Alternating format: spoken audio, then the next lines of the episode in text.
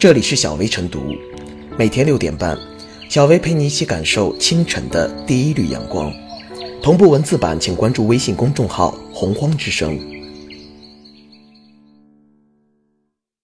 本期导言：近日，广西南宁市的邓女士在水滴筹发起筹款，称女儿小黄由于病毒感染住进 ICU，无钱治病，共筹得二十五万余元。然而，有网友爆料称，邓女士在南宁开有多家粉店，开奥迪车，名下有几套房，引发质疑。对此，大病初愈的小黄公开和网友展开骂战，网上一片哗然。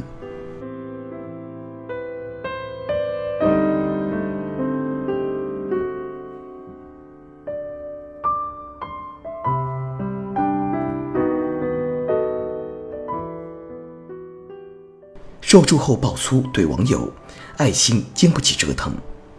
看了小黄粗俗污浊、不堪入耳的言语，不少网友感到心寒与愤怒。且不论这次众筹的真相是什么，也不管网友的质疑是否合理，小黄在受助后，非但没有感恩之情，反而向爱心网友爆粗口，这无异于对社会爱心的践踏和亵渎。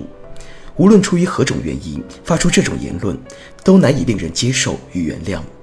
从情理中出发，走投无路时，每个人都有向社会求助的权利，法律法规层面也并未对其禁止。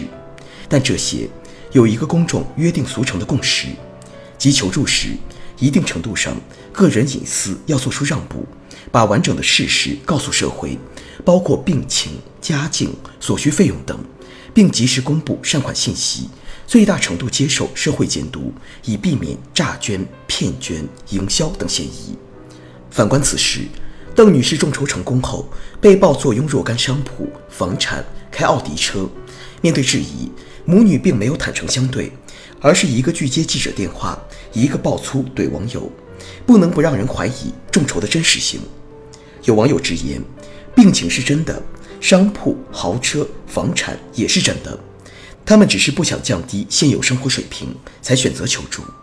倘若如此，这与骗捐、玩弄网友爱心并无差别。遇到困难，不想降低生活质量，不尽力承担责任，因此转而向社会求助，这无疑是对慈善的误读。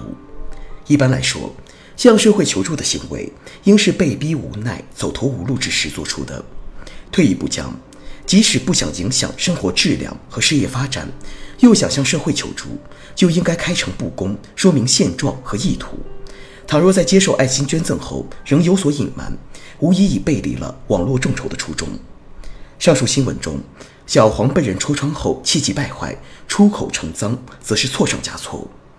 阳光和监督是慈善的特性之一，任何人想打歪主意，都只会是搬起石头砸自己的脚。善款可以退，被伤害的爱心和信任该如何修复？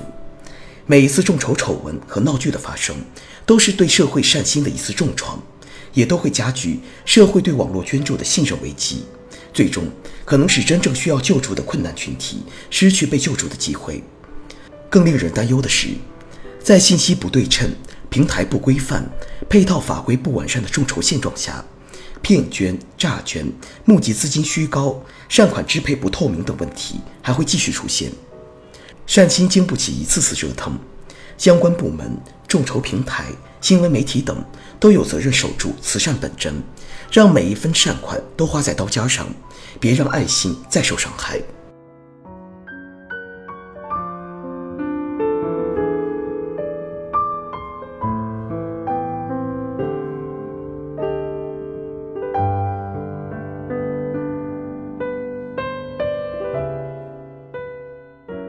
慈善筹款平台需凝聚，而不是伤害善心。按照水滴筹官方网站的介绍，成立两年多来，已经累计帮助五十五万名大病患者筹到超过六十二亿元治病钱。这些善款为千千万万家庭雪中送炭，疏解了他们的燃眉之急。可以说，这种基于互联网技术的创新筹款模式。对于凝聚社会爱心、促进民间公益慈善事业发展起到了积极作用。然而，诚信是慈善事业的生命，社会爱心尤其需要珍视和呵护。随着不断成长和业务规模的发展壮大，如果平台无法保证筹款、用款各个环节的真实和诚信，甚至一再伤害捐款人的爱心，那么其公益慈善行为的实际效果就有可能跟他的宗旨南辕北辙。此次求助者的女儿突患重病，需要巨额医药费的情况属实，筹款数额也与治病所需大致相当。然而，求助者却有意隐瞒了一部分关键事实。据了解，求助者是南宁某老友粉店的老板，家庭经济能力完全可以承担三十万元左右的医药费，应该不属于水滴筹的帮助对象。当真实情况曝光之后，舆论的矛头几乎一致指向求助者及其女儿，而更应该承担责任的筹款平台反而被人们轻轻放过。求助者钻空子属于私德有亏，其女儿恩将仇报更是突破了道德底线。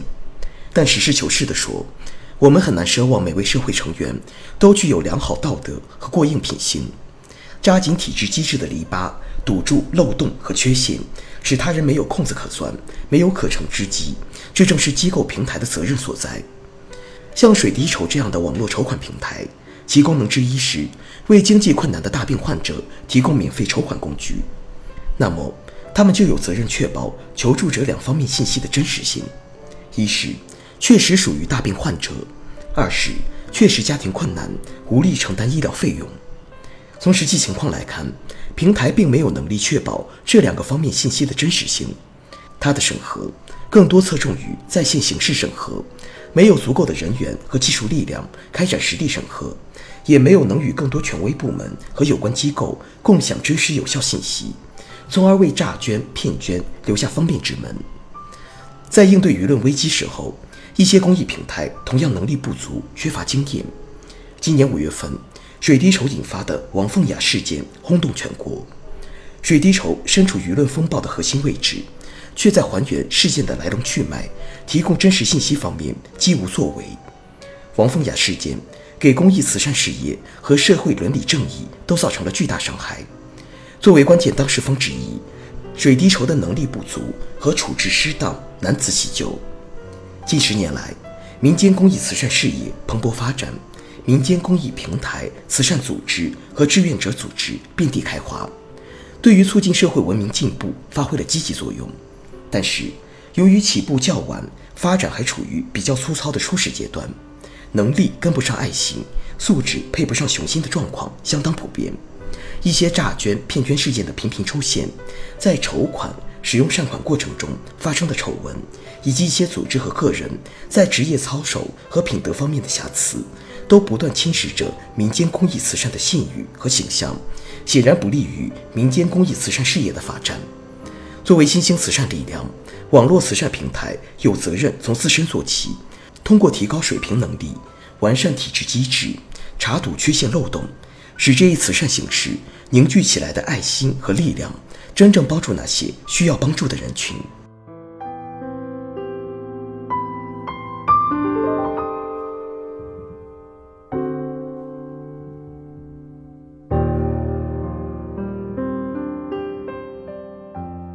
最后是小薇复言，一则爱心故事硬生生演绎成了农夫与蛇，水滴筹凝聚了善心，最终却又伤害了捐款者的善心。大众舆论为何如此愤懑此等恶意诈捐事件？说到底，心疼的不是钱，而是大家错付的善良。